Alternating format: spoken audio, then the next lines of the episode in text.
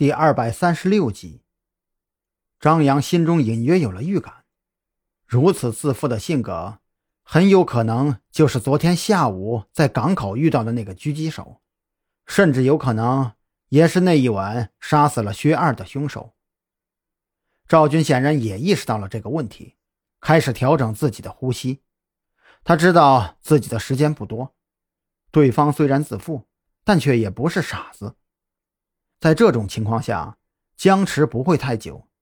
意识到警察将至，狙击手随时可能放弃狙杀，然后撤离。砰！赵军毫无征兆的猛然侧身出去，在侧身动作完成的瞬间，他都没有去瞄准，就扣动了扳机。在对面窗户射出火舌的一刹那，他的子弹也在同一时间射出。没有时间确定自己是否击中了狙击手，赵军只能依靠直觉判断。在收枪的同时，一个翻滚，顺着被击碎玻璃的落地窗跳出了房间。也就在他跳出去的一瞬间，他忽然意识到一个问题：自己貌似瘸了一条腿。紧跟着赵军从窗口跳出去的还有张扬，人尚在空中，他听到不同的两声枪响。紧接着就是身体撞击在地面上传来的痛感，向前翻滚卸力的同时，张扬清晰地感觉到自己并没有中弹。那两声枪响分别是步枪和手枪的声音。按照狙击手精准的枪法，如果自己没有中枪，那剩下的就只能是赵军或者蓝雨桐了。赵军本来就行动不便，如果中枪倒地之后，后果不堪设想。至于蓝雨桐，张扬心中已揪。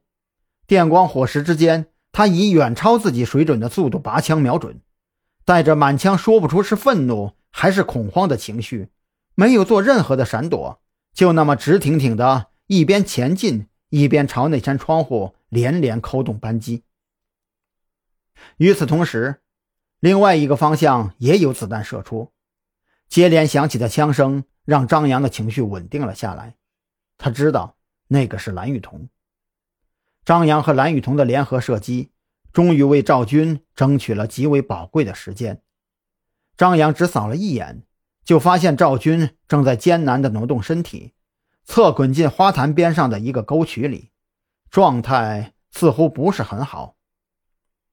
确定了赵军暂时没有生命危险，加上蓝雨桐的火力掩护。张扬飞身向前窜了几步，彻底进入对方的射击死角。这附近的房子建筑样式都是完全一样的。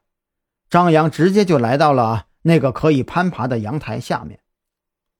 他愕然发现，这个凶手简直自大到了令人发指的地步。二楼阳台通往走廊那扇窗户甚至都没有关上，没有陷阱。没有感应式炸弹，子午会怎么会有这么自大的家伙？哪怕认定了对手的自负，但张扬的每一步依旧非常的小心，不然下一瞬间可能就会换成别人来嘲笑他了。张扬知道，无论多么自大的一个人，也会为自己最后的阵地设置防线。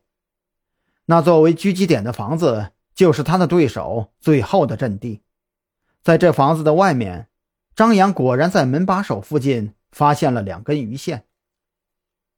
这个大概是他唯一做的防御了。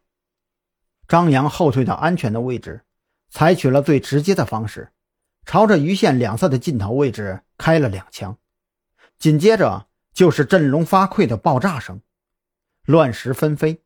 好在他及时找了掩体。这才保证自己没有受伤。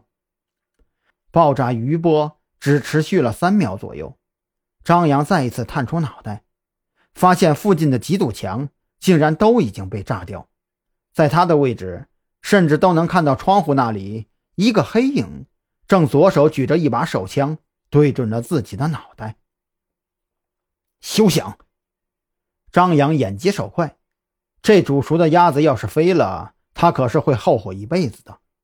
他的枪法是比赵军差一点，但那是他这些年来疏于练习的结果。当年他在警校那可是一等一的神枪手。在他扣动扳机的一刹那，他就知道自己已经成功了。他飞快地跑向嫌疑人，而这个时候，嫌疑人的左前臂中弹，已经不可能再扣动扳机自杀了。为了防止意外，他冲上去的第一时间就不由分说用枪托砸晕了嫌疑人，然后才开始考虑善后的事情。